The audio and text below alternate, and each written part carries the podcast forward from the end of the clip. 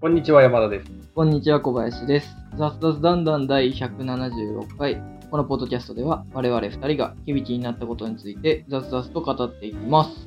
はい。はい。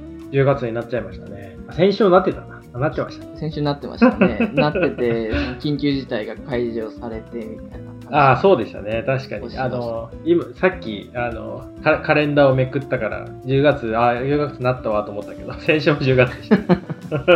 もう半ばですよ、中旬入って。そうですね。あれ、昨日は、スポーツの日だったかな？ああ違うか違うな。でもスポーツの日はオリンピックのあれで移動させられてたよね。だからこの俺が買ったあ、そういうことか。7月スヌーピーカね。スヌーピーカレンダー間違えてる。間違えてる。スポーツの日ってなまあでもカレンダー作った時は、タイミングではそうだったのかな？オリンピックが延期されないみたいな、うんなんかそういうあれじゃないですか。ああ、確かに、1年延期したからカレンダーおかしくなって。ああ。そういえばなんか、オリンピックのやつ返金が来ないんだけど、なんか、もうすでにクレジットカードには返金されてる的なこと書いてたんだけど、読んで。俺、は返金されてないから、ちょっとどっか行っちゃったの。でもうそして返金されてない場合は、口座？はい。でその銀行口座を登録する、なんか、あのメールが送ると、銀行口座を登録してもらう必要があるので、そのメールをうん。お送りしますって書いてあるそのメールも来てないし、なんならその銀行口座登録最終日、10月12日で今日でして、大丈夫なの？返金されるのかな？心配になってきたの。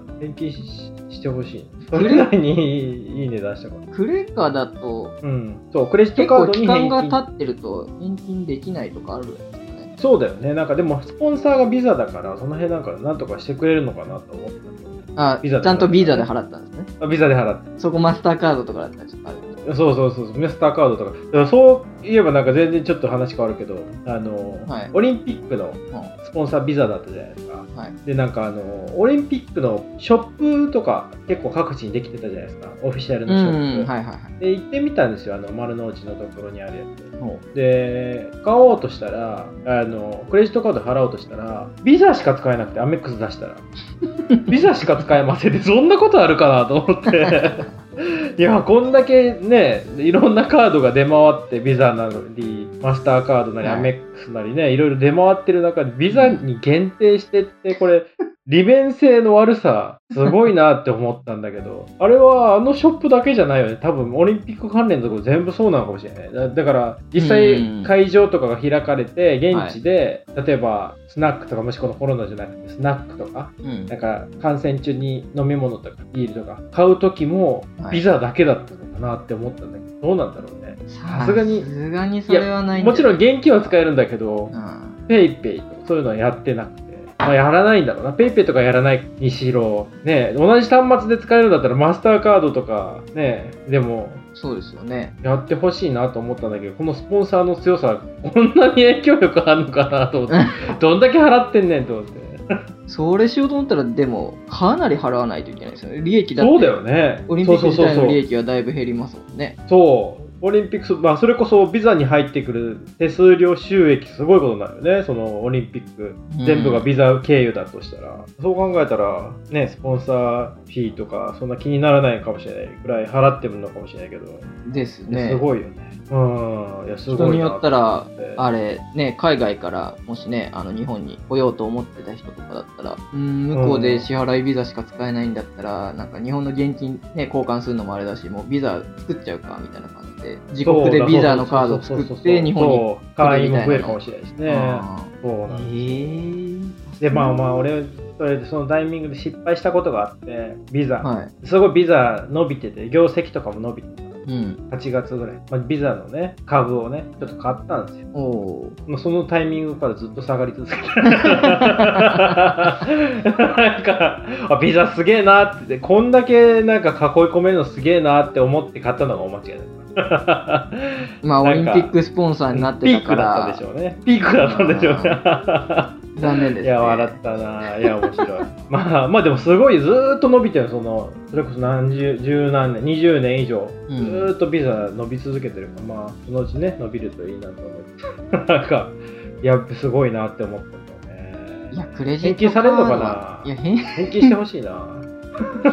ちょっと後で見てみよう、これは。銀行口座登録した方がいいかもね。いや、登録も、なんかメール送られてきたところに詳細が書いてますって書いてて、その返金ができなかった人に対しては、ほすごいプロセスじゃない？みんな登録できるわけじゃなくて、なんか運営側が返金しよう。として詐欺メールじゃない？いやいやいやいや、ドメインとか全部その今まで送られ、今までずっと詐欺メール、俺は信じて やってたの。問い合わせるってやったらなんか、ね、やったらね、詐欺メ詐欺サイトにね、あ、じゃあドメインとかも詐欺のやつをずっとあの信じて受け続ける。悲しいな、それは。詐欺、そう、そうなのかなそんなことない。そんなことはないとは思いますけど、うんそうなんです。最近ずっとアメックス使ってるからビザなんかアメアメックスに寄せたいなと思っててうん。ビザちょっと控えてたんだけどこういうことがあるとねやっぱビザまた使おう使おう使おうかってなるからね。やっぱこういううん。なんかあのしっかり動線を作っていくのは大事ですね。ビザ側の ビザ側の視点で言うと。動線の作り方むちゃくちゃな気がしますけどね。いやすごいよね。でもなんかもう囲い込みがすごいよねここまでやられるともうなんか利便性がなくなってなんか逆に何やねんビザっていうビザに対する敵対心が生まれてしまうよね。あーなんかあの、一時期数年前とかになると QR コード決済がいろいろいはいはいはい。ろんなサービス出てきたじゃないですか。出てきたね。その頃なんか、ホリエモンだったかな？なんか、誰かの、なんかの、が、その主催者として加わってるイベントはいはいはいはい。の屋台とか、その何、グッズとうんかを買うときには、こそのサービスの QR 決済じゃないと できないよって言って、それでその利用者を増やそうっていうのと、はいはいはいはい。なんか、あるよねその利用側の人もうん。主催に噛んでたのかな？わかんないですけど、うんうやってたんですけど、なんか、ねえ、それがものすごいオリンピックとかみたいに、うん。なんかもうそんな利便性悪くなっても、でもそのビザカード使わなきゃっていうようなイベントでもないのに、そんなのやって、うん。ただね、ユーザーが使いにくいっていうだけのイベントってどうなんだろうって思ってたんですけど、まあ、聞き覚えのないサービスだったし、今も、あ、あれだって思い出せないんで、多分消えてたんでしょうね。まあまあいっぱい出ていっぱいね消えてったかも細々やってるかもしれないけどねこそこそやってるのかもしれないですけど、もう今ほとんど PayPay とかぐらい、そうだよね。うんうん結構だから、うん、でもなんかそんな QR とかもなんか進化したよ。進化したっていうか、利便性良くなったよね。昔なんか端末がそれぞれ違うかったじゃないですか。そのああ、そうですね。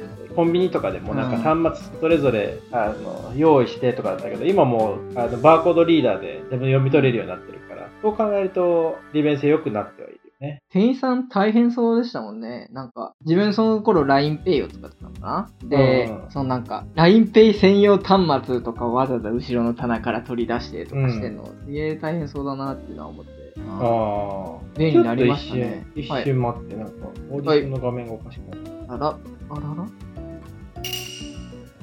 ああ、大丈夫でした。大丈夫でした？大丈夫でした。戻ってきました。戻ってきました。ああ、よかった。何の話してたっけ？えー、なん、ビザビザあわかがん、なんだ？じゃあも戻します。え？いや、じゃあ戻りますか、話に。ビザの話ですか？上田の話ね。戻りますとかから買えばいい。ああ、ど、どうしような。何を話してたか全然思い出せない。ビザの話で戻ってくんのかな？お金戻って飛んだな。記憶が飛んだな。まあじゃあ別に違う話でもいいんじゃないそうしましょうか。ちょっと全然違う話しましょうか。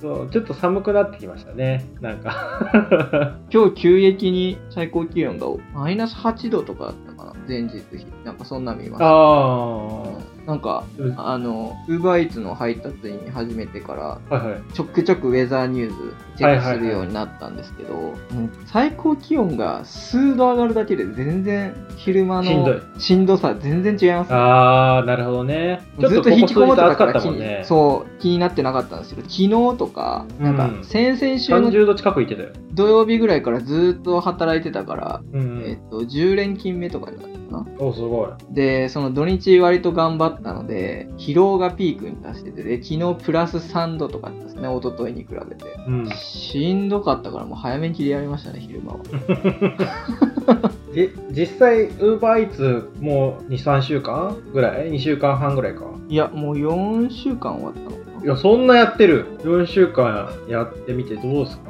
なんか効率良くなったりとかなんかありますああ、もうだいぶ、そうですね。効率自体は良くなりましたね。あと体力がついてきたっていうのはああ、大事あるんですけど、やっぱりね、あの、何？本業でその配達員、フードデリバリーで稼ぐような人たちはやっぱりバイクです。バイクでしょうね。それは思いました。ねあの、自転車だとどうしても効率が悪い。ああ、確かにうな。ん、っていうの特にあの郊外っていうのがあるんですけど僕がはいはいはいはいはいっていうのもあるしその平日ほととんどね昼と夜は、まあ、ある程度注文は来るんですけどあの、それ以外の時間帯とかちょっとピークがずれてくるともうほぼほぼ注文が入らないみたいなでなるほどね。バイクとかみたいにどっかで止まって休憩しながらなんか来たらよしやるかみたいうんうん。な感じの人じゃないとその稼ぐって意味では厳しいんでしょうね。なるほどね。ああ、うん確かにね。バイクとかってあれ、普通にみんな止めてんのかな？それこそマンションとかの場合、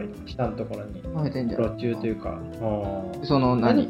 アマゾンの配達員とかと同じような感じじゃないですか。ああ、なるほどね。車で来て、その1はい分、はいはい2分だけだから、はいはいはい止めてる感じ？配達系のやつはあれ止めていい、道交法的には止めていいんだっけ？どうどうなんだ？よくないでしょ。よくないんだね。あ、でも場所によるんじゃない駐車禁止のところだったらよくないけど、そうじゃない道路であれば、はいはい、はい。なんだっけ、5分以内とかだったら停止、ん？駐停車なんですよ。停車停車だから丈大丈夫なんですね、確かああ、なるほどね。うんああ、そういうのあるんだな。あると思うね。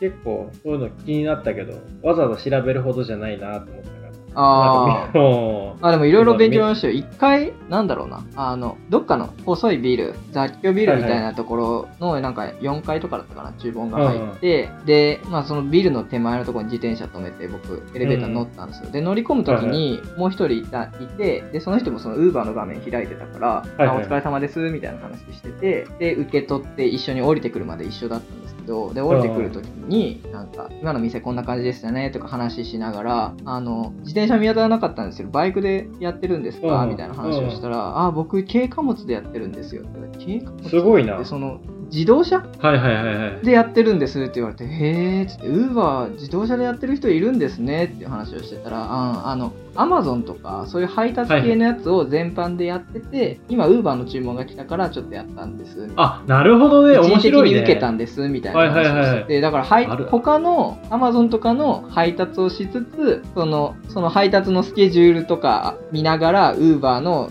その注文が来てあこれだったら間に組み込めそうだなみたいなのがあったなら、ね受けてちょっと小遣い稼ぐみたいなやり方もあるみたいですね。完全に副業ですね、それも。完全にびっくりびっくりしました。すごいね自動車の人いるんだと思って、で、確かにその降りてった後自転車準,、備してる時に 目の前に自動車止まってて白の、はいはいはい。ああいうので運んでる人もいるんだってすごいねそれは。面白いね。でもそれってなんか、あれなのかなそのどっかで雇われての感じの配送の人なのかな？いやでもアマゾンって言ってたから多分個人じゃないですか。ああ、業務委託でってことね。業務委託。アマゾンも個人今あると思うんで、はいはいはいはい、うん確かに。多分そうだと。そうだよな。だから、それでどっかに勤めながらだと、佐川とかで勤めながらとかだと、あれださすがに勤務時間中になるからそれはダメなんじゃないただ乗り、ですか、ただ乗りはダメだよね。ね。そうかな。うん。でもいいね。なんか面白いね。うん。隙間時間の活用っていう意味で、ありですね、全然。働き方っていう意味ではね。働き方新しいな面白いなでもそれもその人も普通に道端に止めてんだね道端に止めてうます。ん、あそうだから OK なのかな。大体黙認されてる感じなのね。そうだと思います。OK ではないですけどね。なんかだからそれで捕まってる人見たことないもんね。佐川とかそういう人たちが捕まってるの見たことないもんね。なんかそのなんか中停車禁止あ、でもあの、配達中に、あの、見たのは、駅前とかで、なんかでっかいトラックが荷下ろしみたいなのしてて、警官が出動してて、ここで下ろさないとダメなの？みたいな、話をしてるのは見ました。なるほどね。その場所によってははさすがにここ止められると通行のとか、そうだよね。そういうなんかポイントがあるみたいで。で。完全に塞いでる人とかたまにいるもんね、うん。そうもうなんか両サイドでそれやられたら真ん中あの一車線あの片側通行みたいな感じになっちゃうからどうしようもない。でしかも誰もねなんかその何？通行整理交通整理してくれる人もいないとか、うん結構いるからね。そう。あ。だから、バイクとかでやる人は逆に怖いだろうなって思いますね。中金取られる可能性あるじゃないですか。そうだよね。自転車って最悪何？撤去されるとかはあるかもしれないですけど、そのなんか罰金とかそういうのはないじゃないですか。撤去されるとかもなんか数分であれ撤去されないよね。な。んか時間決まってて、なんか一回その駐車禁止みたいなの貼られて放置されてて1日とか経った時にまだあったらとかそういうことですよね。そうそうそうそう、そうなん。だからまあそこまでリスクはないかな。うん。うんえー、まあでもいいですね。なんか慣れてて。結構体絞れてきましたか？まあ、そうですね。代謝は確実に上がったなってのは思います。ああ、代謝ね。代謝大事だね。だいぶ体はあったかくなる。これからああ寒い季節になっていくからね。上げていかないとね。もっと上げていかないとね。運動不足すぎたのか知らないですけど、8月とか、まあ、ちょっと寒い時期もあったんですけど、8月とかに部屋着でスウェット上下着てたんですよ。寒くて。その体の表面がちょっと寒くて。エアコンつけてってこと？エアコンつけずに。あ、でもつける時もあったんですけど、エアコンつける時も別に半袖にするとかじゃなくて、その長袖の状態でつけたいみたいな。その体の表面がちょっと若干冷えるみたいなのがあって、そうあったんですけど もうそれ完全になくなって今8月の時より薄着ですね。ああ完全上がってますね代謝が、ね、だいぶ代謝上がってきたんでいいですね。もうちょっと体絞れるまで続けたいなっていうのは思ってますね。冬になるとこれはまたきつくなるよね。また別のギアが必要になってくるよね。まあそうですね。うんまあまあまあ雑々してきてるんで、あはい。本題の方に本題、ね、かなと思う最初最初話そうと思ってたのがなんか野菜について話そうと最近野菜を育て始めた。ラディッシュ。観葉植物に続いて。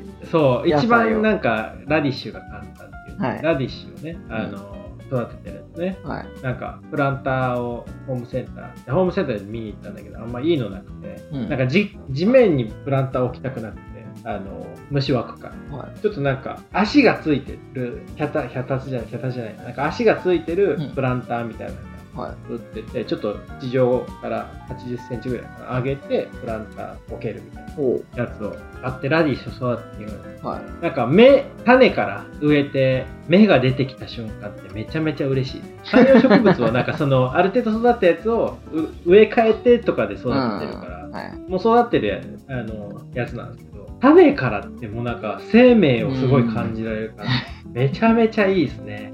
で、なんか次はトマトに行こうかなと思ってるけど、うん、トマト結構難しいみたいな、プチトマトね。うん、はい、なんかでどうしようかなと思って、まあ、今日の本題なんですけど、あの今日家電についてちょっと話す。全然違うじゃないですか？タイトル野菜を育てるって言って。あ、これタイトルも変わる感じですか？か変えました。変えました。あ、変えました？見てなかった。変えました。はい、変えました。家電好きの話。まあ、家電。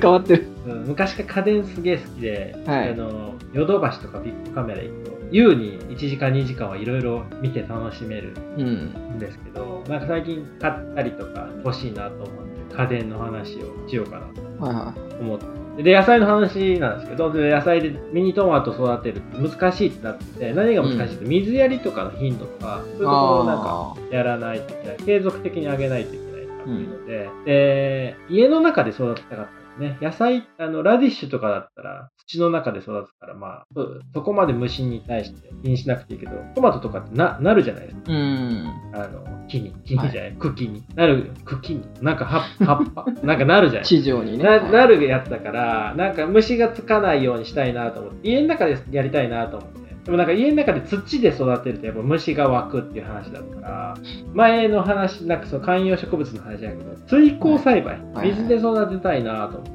で、それで、あの、なんかいろいろ調べてたら、なんか自動で定期的に水をやってくれて、うん、で、衛生的に育てられるのが、まあ、いくつかあるんですけど、その中で一番なんか売れてるっていう、ボタニウムっていうやつがあって、はい、ボタニアム、ボタニアムってやつがあって、で、これ買ってみて、まだ、まだ稼働はさせてないんだけど、はい、1万円ちょっとって、あの、家の中で水耕栽培で野菜とか育てられるんで、これでトマト育ててる人がいたけど、まあ、結構時間かかるんだけど、それこそ室内でもしっかりと野菜が育てれるやつですね。これでもトマトみたいに背が高くなるやつはちょっと厳しいんじゃないですか、どうなんいや、だろそう思ったんだよ。そう思ったのよ。で、思ったんだけど、知ら育ててる人見たら、うはいなんか、横に生やしていく方法があるみたいな。上じゃなくて、トマトも横に、切り方で、の切り方によって場所取りそう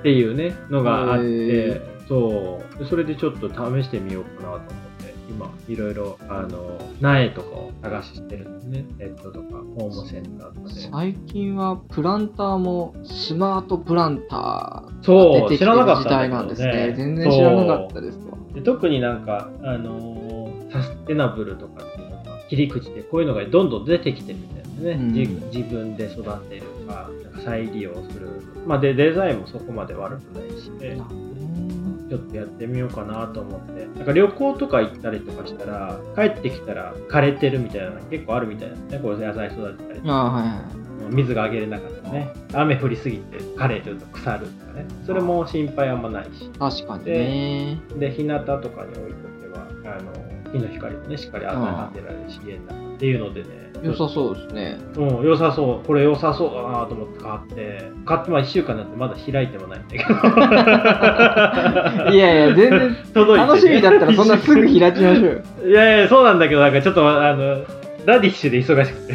ああねそう、なんか、こういうのってなんか、やりだしたらやらないといけないから、結構大変なのよね。ラディッシュもなんか今、間引いたりとか、芽出てきていっぱい出てきたから、間引いたりとか、結構大変やること多いんだよね。なんか、かにそういうのでね、ボタニア。ン。ボタニア。ちょっとまたこれまた育ってきたら、そうですね。トマトが育ってきたら、えトマトの紹介とかされてるけどボタこのボタニアムでやるんだったら自分はなんか葉物野菜のが良さそうだなっていうのは思います、ね、ああ、葉物野菜ね。ううんん、水菜とかね。水菜が一番育てやすいらしいね。水菜とかはなんかもう、トントコトントコできるから、本当になんか、ね、やばくなったら水菜育ててね、それだけでいい。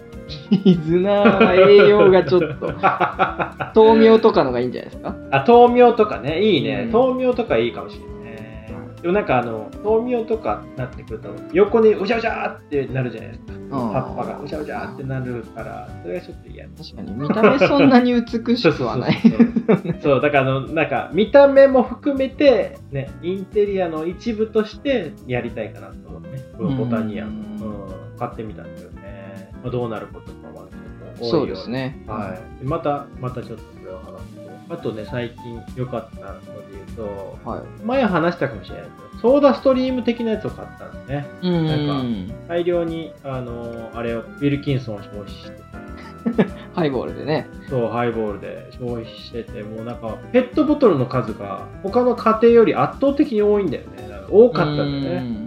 ねそれがすごい減らせてよかった買ったのはこれですか？そう、あこの R 系って、スウェーデンのやつ。あ R 系これなんか普通にソーダストリームのソーダ、このソーダ、ソーダじゃないな。炭酸発生させるガスうん。をそのまま代用できて使えるんだけどデザイン的にもおしゃれで。でまあなんか炭酸的な意味合い炭酸強さ的な意味合いで言うとやっぱりウィルキンソンが最強なんですけど。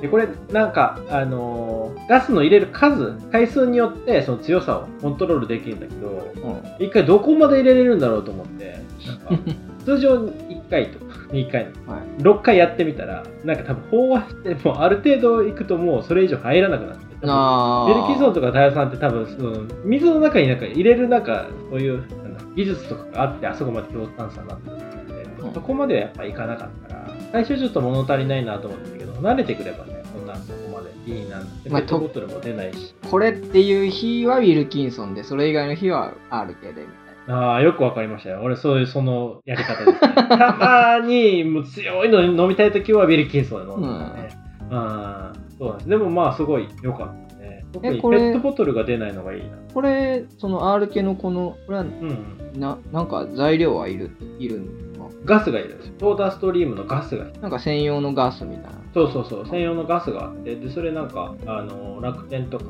で買えたりとか、ビッグカメラとかで買えるんだけど、なくなったら交換制なんですね。で交換するのに2000円とかなんで、まあ、単価的にはそこまでウィルキンソン買うより変わんない。んゴミ的にはだいぶ減る出ないっていう。そうだから、うんうん、ペットボトルがどんどんどんどん出るのがね、なんか、ちょっとなんか、最悪、あ、そうか。。ガス、ガス剤でそのガスだけ入れるってことは、はいはい。炭酸、なんていうの、ウィルキンソンとかのソーダ水で割ると薄くなるじゃないですか。はいはいはい。この炭酸のこれで使うると、はい。ウイスキーにそのまんまシュワシュワだけ入れれるみたいなのはあー、それをやってないですね。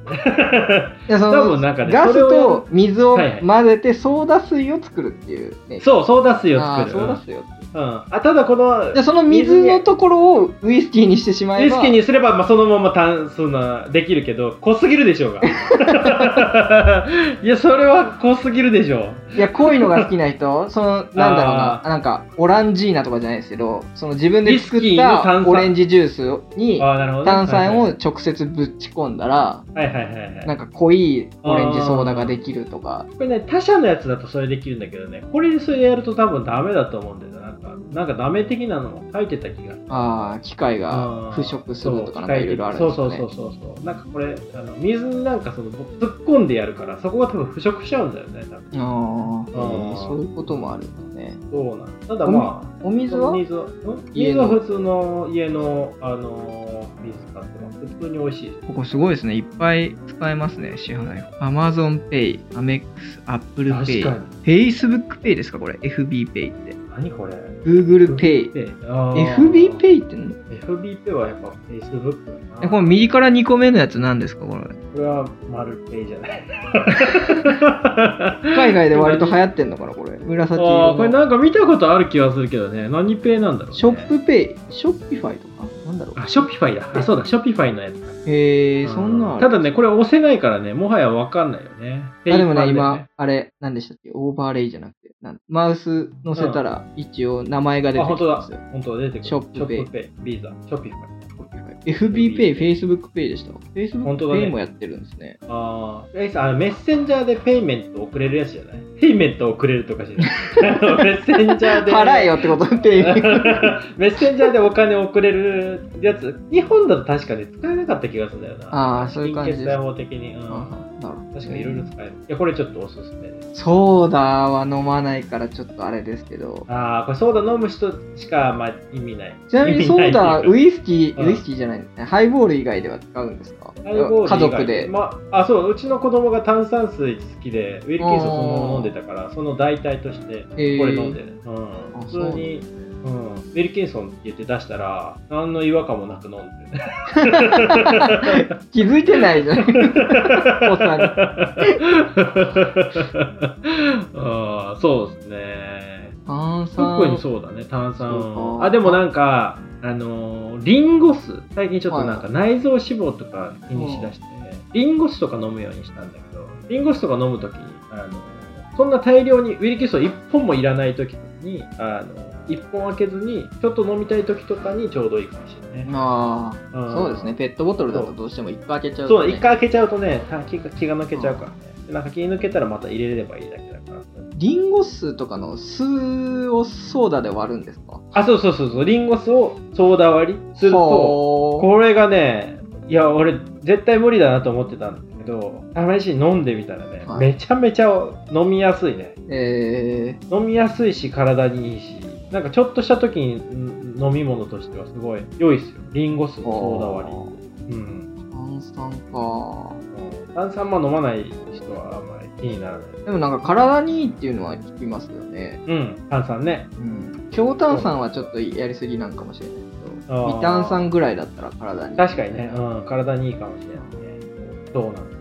あでも最後ちょっと、最後のやつ、最後というか3つ目紹介すると、これみんな知ってるダイソンね。ダイソンの掃除機ですけど、えこれ3代目とかなんですよね。で、なんか、今年の初めぐらいに、前使ってたやつの、なんかその、ボタンを押すところが、ボタンのところが折れちゃったんですね。なんか、単純になんか物理的に折れちゃって。ギリギリなんとか使えてたんだけど、はちょっとなんかもう痛くて、手、あのボタン押さえるとこが痛すぎて、い。うん。変えようってなって、はで、行ってみたんですよ。そのでそれこそそれ買ったのが3年前とかで、い。うん。でダイソンってなんか、あの、コードレスのやつね、コードレスのあの、はいやつで、なんかいろいろ出てて、もう何何が何だかわかんないから、店員さんにすごい聞いたんですよね。これどう違うんですか？で、なんか V10、なんかいろいろあるんですけど、自分が買ってたのが V11 とかね。で今なんか V18 とか、なんかいろいろ出てるんですけど、ぐらいまで出てるんですけど、結果3年前に出た自分が持ってるやつ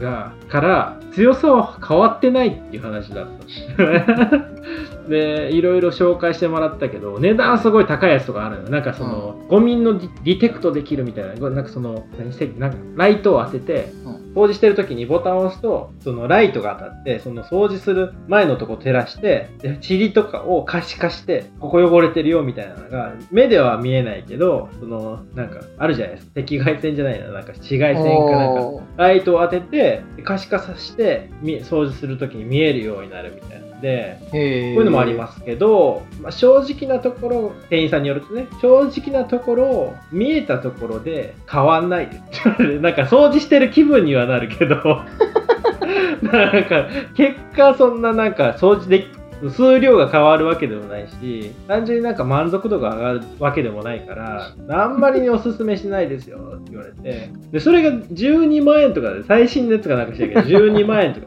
で俺が昔買ったやつがすごい安値で、はい。で4万とか3万9000円とかなってて、これ7万円の差は正直ないです 売る気ないなと思って ダイソンの人はしかもダイソンの人なんだけどビッグカメラの人じゃなくてダイソンの人なんだけどあ安いやつすごいこれが一番まああの吸引力は同じですでなんかスリムなやつとかも出てるけど、ーうん。ちょっと高いんだよねスリムなやつとかはい。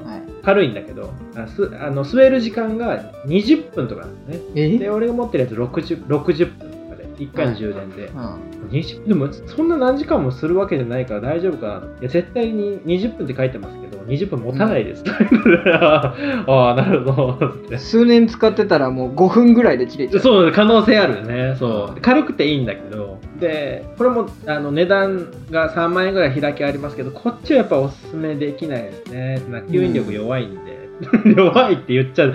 吸引力変わらないって書いてある。弱くなっていくって言っててダイソーの人正直すぎて売る気あったのか分かんないけど結果なんかその V11 同じやつ結局同じやつ買ったの。前使ってて。でなんかモデルチェンジちょっとしててうん。厄介なんだけど俺なんかあの壁に取り付けてんのよねドリルで。あの何？置くやつ。けあのそれをあの保存？保存じゃないわあの設置するための設置するためのやつを壁ドリルで開けてやっててでそのドリルで開けたやつ同じやつだからあの昔買ったやつ使えますかって言ったらあ同じやつ使えますよってあじゃあ買いますって帰ってみたらうん全然合わなくて 結果ドリルでまた開け直すっていうね違う穴を開け直すっていうの騙されて。ややったんだけど、まあでも吸引力は全く一緒でしたね。なんかまあそれは一緒だから一緒なんだろうけど。結果なんかね、もうダイソーは止まってるんで、もう買うとしたら V11 うん。でいいですよっていう話です。いやもうなんか、ダイソンはっていうか、そういう、何、生活で必需品となってる家電ってもうなんか、もう成長しないよね。もはやですよね。冷蔵庫そうそうとかもそうですけど、そうなの。そうなのよ。あの、冷え具合とかを自動で察知して、こっちには冷気を当ててとか言ってますけど、いや、そんなん自分で置き方変えればええだけやんみたいな。そうなんですよね。そう。そうなんですよ。そこにお金かけてるみたいな。でなんかテレビあテレビじゃない冷蔵庫でなんか言ってたのは最近なんかそのガラス鏡的な感じになってる表面うあのうん。あの開けるところの扉のところが鏡的な感じになってめちゃめちゃおしゃれなんですけどはい。鏡ってすごい指紋つくじゃないですか。で冷蔵庫って開けるときに絶対触るじゃないですか。はい。であの展示してるのを見たらもう指紋がやばいことになってて 最近最近よく売れてるんですよの説得力が全くなかった。であおすすめなんですねって聞いたらあなんか冷蔵庫別に買う気なかったんだけどなんか見てたらあこれおすすめなんですよって言って、うん。あいいんですねあえ指紋がいっぱいつくんで私は買わないですけどねみたいなこと言って。この大丈夫かなこのビッグカメラそんな感じのあれでしたね。家電でもうだ育たない育たない。成長しないねこの市う場は。安安くなるとかはあると思うんですよね。あとはなんか、あの、何？ツインバード？新潟のツインバードとか。うん。知ってます？ツインバードってなんかちょっと安価なんだけど、デザイン性があって、それこそあの、アイリス大山の、あの、進化版みたいな。言い方難しいな。アイリス大山と一緒にしちゃうとあれだな。山善とかですか？山善とも、まあまあ山善、まあみたいなもんか。うんツ近いんだけどインバードですか？はあツインバードって新潟の、新潟かな？なんか北陸のやつなんだけど、そこ今すごい伸びて、家電メーカーとしては伸びて、あとは、あのバルミューダとかの劣化版って感じかな？廉価版って感じかな？ああ、なるほど、ね。バルミューダの。すごいいいんですけどね。うんうん。いやなんか家電も見た目とかどうでもいいからもっとなんかシンプルなやつを出してほしいですねそのなんかアイリス大山とかはそういうのもそうですけど割となんだろうなダサいというかうんうんうん。そうだね。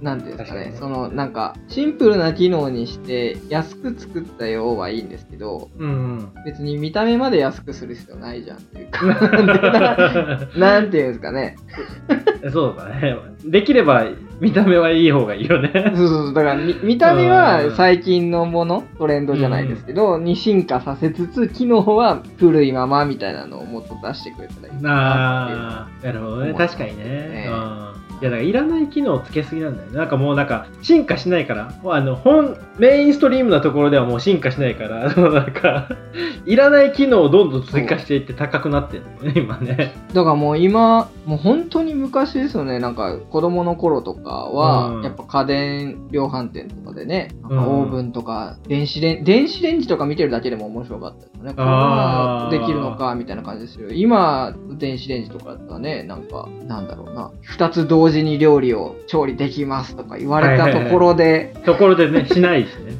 しないし それぐらい自分で同時進行でやるしああ、そうね。なんかだから見てて面白みがなくなりましたよねなんかうん。この実物を見たいっていう感覚があんまり刺激されれなくなってきましたよね。見た目と、もうだから機能面でしか変わってないからね。うん。いらない機能が多い。うん、そうなんです。まあ、ちょっとなんか、いろいろ家電の話、いうん。くらでもできるんだけど、なんかこれ3つだけとりあえず話してみたら、なんか、いくらでもあるな、家電は。いくらでも、家電、いやでも家電の本とかもね、買ったりするんだよね、その家電。家電の本？最近買った本で言うと、はい。家電批評。プロが本音を、あれ、プロが本音あああ、なんかあの、教えたくないベストヒットとかね、なんかあるの。結構面白いのよ、これ。もういあ。うん。結構読んでられるんだけど、細かくね、なんか性能を比較したりとか、はいダメ出ししたりとか、めちゃめちゃダメ出しするところが面白いんだけど、このやっぱりね、あの、マイクはブルーがいいみたいな話が書いてたね。ああ、今山田さんが使ってる。そうそうそうそうそう。とか、最近これベスト3で出てるのが、チェキ。チェキですか？最近インスタントのチェキがはい。出てるんだけどあのチェキのデジタルカメラバージョンみたいなのでデジタルカメラ撮って写真を確認してから印刷できるその場で印刷できるもはやチェキの良さなくなってるやんと思ってチェキってなんかそ,、の場で撮って何が出てくるか分かんないから面白かったのが確認できちゃうっていうね。とかもね流行ってるらしいですね。でもやっぱやっぱそういうのあるかもしれないね。昔はなんかああ、でも若者からしたら、その、確認するっていうのが、それこそスタンダードであって、そうそうそうそうそう。デフォルトだから、ね、ものとして出てる、くるのが新しいみたいな感覚なんでしょうね。そうかもしれないね、うん、もしかしたら。うん。そう。そうなのかもしれないね。選んだやつがその場でそそう。の一枚物ができてなんかねそう。目を変えたりとかできそう。物理的に出てくるみたいなね。結構面白い。よね2位そんな。はあと2位と1位だけ聞いて終わりましょう。あじゃあそうしましょうそんな3位だけ言われても気になるじゃない。ですかあでもなんかねあの面白いとかじゃなくて2位とかは Android タブレットで2万円の Android タブレットがすごい高性能だみたいな。あ多分中国のやつなんですけど SIM フリーであの SIM 差し込むだけで普通の iPad とかうん。あの、アンドロイドのやつよりも圧倒的に性能がいいみたいなんで、テックあ、テックラストっていう2万4000円かな ?10.1 インチ結構でかいね。っていうアンドロイドタブレットが2位。で1位が結構スマートゴミ箱。もう何でもスマートつけるんですスマートゴミ箱うん、これ、これはなんかね、あ、これちょっと、ちょっと気になったんだけど、なんかあの、もう、蓋の、しあの、閉めるだけの、あの、蓋を単純に自動で閉めたり開けたりするやつは今まであったんだけど、はい袋を縛ってくれるのね。終わったら、最終的に、ゴミに触れずに、全くゴミに触れずに、衛生的に閉じてくる。いる？いる？それ1位なんですか？これ1位、あの、選んだ、あの、プロが選んだ1位でしたね。生ゴミるのとかってかもしれないことですかね？そうそうそうそう、生ゴミとかですね。うん。ただ、あの、スマートゴミ箱はまだまだ進化しているので、これはまだ完成形ではないみたいな書いてるけどね。結構するね。ゴミ箱で1万8000円しますね。いやー、ゴミ箱1万8000。まあ、自動、いや、いらないかな。これはいらないかな。大してスマートじゃないし。なんか、スマートっていうんだったら、そのね、投げ入れた瞬間にこれは噛んだとか、なんか勝手に分別してくれたりするぐらいまで言ってくれ分別はいいね。うん。あとなんかこの、あれ、あの、生ゴミとかをはい土に返してくれるみたいな。あー肥料にしてくれるとかっていうのはあったんだけど、そういう機能は特になさそうですね、これ。こん、こん、何でしたっけ？ありますよね、畑に。うんうん。そうそうそうそうそう。そうそうそう。いやー、えー、ゴミ箱スマート化ですか？まあまあ、あの、これは、あの、この本の1、2、3、俺の1、2、3じゃないっていうところだけちょっと強調して。1位に上げるってことはでも、なんかあるんだよね。うん、読みき俺読み込んでないからわかんないけど。興味なかったから読んでないってゴミ箱。いや、違うな。やっぱそれ以上のことはないね。手が汚れない以上のことはない。ゴミ出しの際に生ゴミに手を触れなくていいっていう、以上でも以下でもない感じですね。えー、こうまあまあ、まだ進化途中っていう話なの。ね。臭くない。うん。わかんない。臭くない。うん。うん、まあ、それだけだとちょっと魅力が伝わってこないです。まあまあまあまあ、雑々してきてうるんで。ん。はい、すいません。じゃあ、この辺でってことでまた紹介します。はい。はい、いろいろ紹介してください。はい。はい、今週も楽しんでいきましょう。